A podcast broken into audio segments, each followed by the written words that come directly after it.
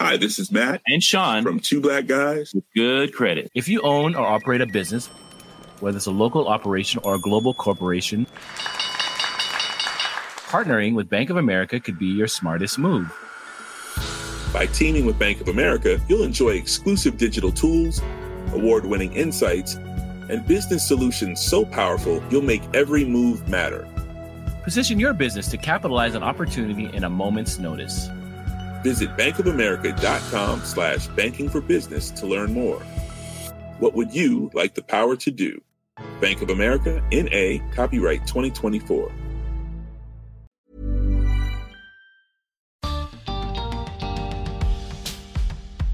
Hoy las redes sociales nos impactan fuertemente al mostrarnos modelos a seguir que nos llevan a buscar una perfección quizá imposible. ¿Es nuevo este fenómeno? Bienvenidos al podcast de TED en Español. Soy Jerry Garbulski. En su charla en TEDx Río de la Plata, Mariana Noé nos muestra que hace más de 2000 años, un tal Platón se preocupó por el mismo problema y nos propuso una solución.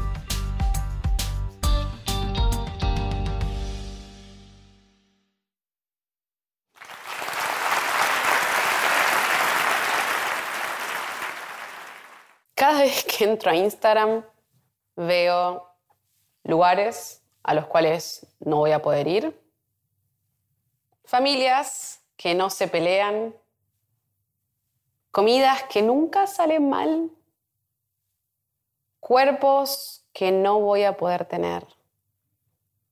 Veo un mundo perfecto. Y con cada foto que aparece, empieza a crecer en mí un sentimiento de tristeza. Cuando estoy a punto de cerrar la app, veo que un influencer sube una foto de sí misma, llorando, también perfecta, como si fuese un modelo de llanto.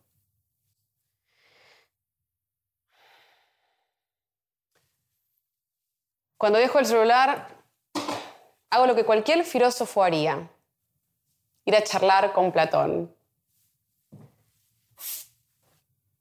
Este filósofo es famoso por haber creado la teoría de las ideas. En esta teoría, que aparece en su diálogo República, él propone que para cada cosa que existe en este mundo hay una versión modelo, más propiamente una idea, que habita en otro plano. Por ejemplo, la idea de árbol. Cuando uno piensa en un árbol, una idea de árbol, no piensa ni en este ni en aquel árbol. Piensa en un paradigma, un modelo de árbol, el árbol perfecto. Y solamente conociendo ese paradigma podemos juzgar qué cosas son más árbol y menos árbol en este mundo. Por ejemplo, si yo tengo una pintura, un jacarandá, eso es menos árbol, está más lejos de la idea de árbol que un jacarandá de verdad. Porque el jacarandá de verdad es más árbol que una pintura. Y así con todas las cosas. La idea más importante, la que regía a todas las demás, era la idea de bien. Y solamente conociendo esa idea podemos juzgar qué cosas son mejores y peores en este mundo. Mm, un buen hombre, un modelo de hombre, los modelos, las modelos. ¿Acaso Platón sembró la idea para una app que por cada cosa que existe en este mundo nos muestra su versión ideal? ¿Acaso Platón, podría decirse, creó Instagram? En la República, basado en su teoría de las ideas, Platón construye un proyecto político. Nos propone una ciudad perfectamente virtuosa que tenemos que usar como modelo a seguir. Pero no se quedó ahí Platón, ¿no? Viajó de Atenas, su ciudad natal, a Sicilia para hacer realidad este proyecto. Invitado por un político de la época, Dionisio, fue como su asesor, zarpó hacia Sicilia. La aventura no le salió muy bien. Cuando llegó a Sicilia, Dionisio estaba muy poco interesado en la filosofía y demasiado interesado en verse rodeado de intelectuales. Y esto a Platón no le gustó nada. Se pelearon. Dionisio se niega a ser justo, escribe Platón en una de las cartas más tarde. Se intentó ir, un pequeño forcejeo, negociaciones, Hubo fuerza bruta incluida, pero después de idas y vueltas, Dionisio lo dejó volver a Atenas, a Platón. Y con la experiencia de este fracaso, Platón escribió un nuevo diálogo, mucho más oscuro, mucho más extenso que la República. Un diálogo que los especialistas dicen que es de un Platón pesimista. Un diálogo oscuro de 12 libros llamado Leyes. Durante mi doctorado, hace unos años, me propuse leer este texto bien de cerca. Tenía la sospecha de que iba a poder responder una pregunta clave.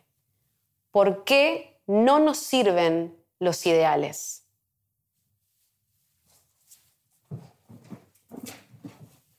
Así que agarré, puse el texto griego en el centro de la mesa el castellano a la derecha, el inglés a la izquierda.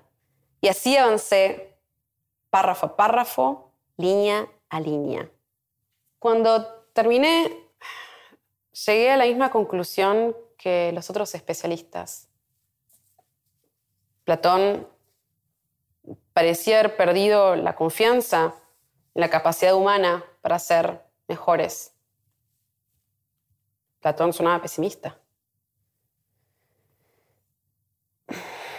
El diálogo Leyes quedó inconcluso, porque Platón se murió mientras lo escribía. Y siempre imaginé a Platón muriendo de amargura, porque al fin y al cabo había dedicado su vida entera a hacernos mejores.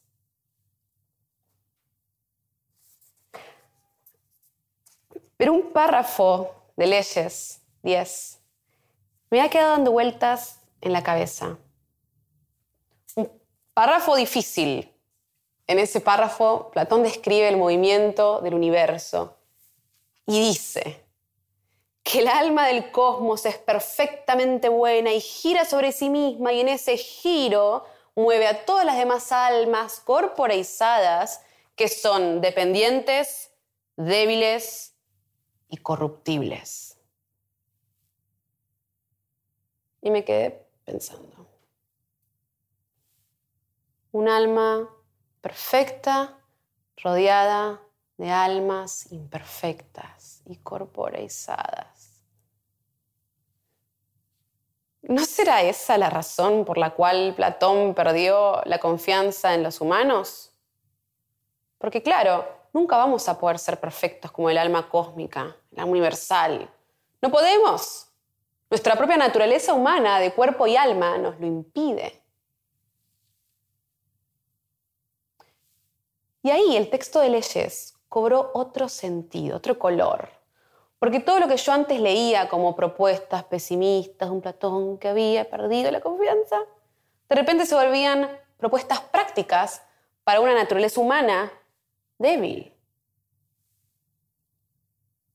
Por ejemplo, nos propone Platón que usemos la herramienta de la autoexaminación para mejorarnos.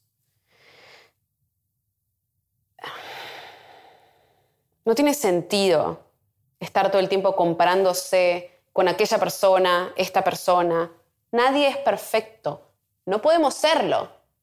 Entonces, la mejor técnica es verse hacia atrás y asegurarse de que la versión de hoy de nuestro, nuestro ser, nuestro carácter, es mejor que la anterior. Estamos todos rotos, no hay modelos pero sí podemos focalizarnos en autorrepararnos todo el tiempo. Otro ejemplo, las emociones. En diálogos anteriores, Platón había estado, había querido controlar las emociones, quería a veces acallarlas, mantenerlas bien agarradas. En leyes se relaja al respecto. No podemos hacer nada, las, las emociones son parte de nuestra vida. Entonces, si somos seres irritables, nos dice, no acallemos eso, usemos la energía del enojo para motivar proyectos positivos. Porque no tiene sentido pelearse con nuestra naturaleza irritable. No tiene sentido. Sí, puede ser que la teoría de las ideas haya sido el primer paso hacia Instagram. Pero yo creo que Platón nos dio una herramienta para romper con Instagram también. Porque allá afuera no hay modelos, nadie es perfecto. No podemos serlo. Podemos. Todos nacemos con un alma débil. Pero esa debilidad nos libera de la presión de la perfección. Porque con la perfección no se construye ninguna república, ni se construye ninguna persona. Y sí podemos asegurarnos a cada momento de ser mejores que ayer. No, yo no creo que Platón se haya muerto pesimista. No, para mí se murió optimista. Porque si encontramos el placer en las pequeñas mejoras diarias, tenemos todo por ganar. No importan los modelos, no importan.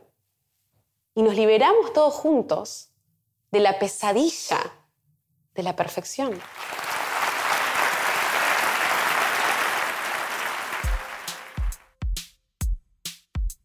Si te gusta TED en español, la mejor manera de apoyarnos es compartiendo el podcast con tus amigos. Puedes encontrar todos los episodios en tedenespanol.com o donde escuches tus podcasts. Soy Jerry Garbulski y te espero en el próximo. Ever catch yourself eating the same flavorless dinner three days in a row?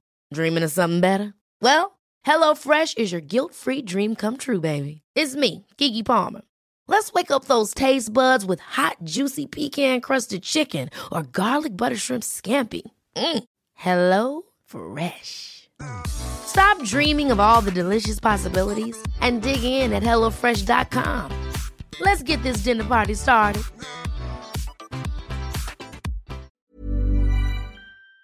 episodio.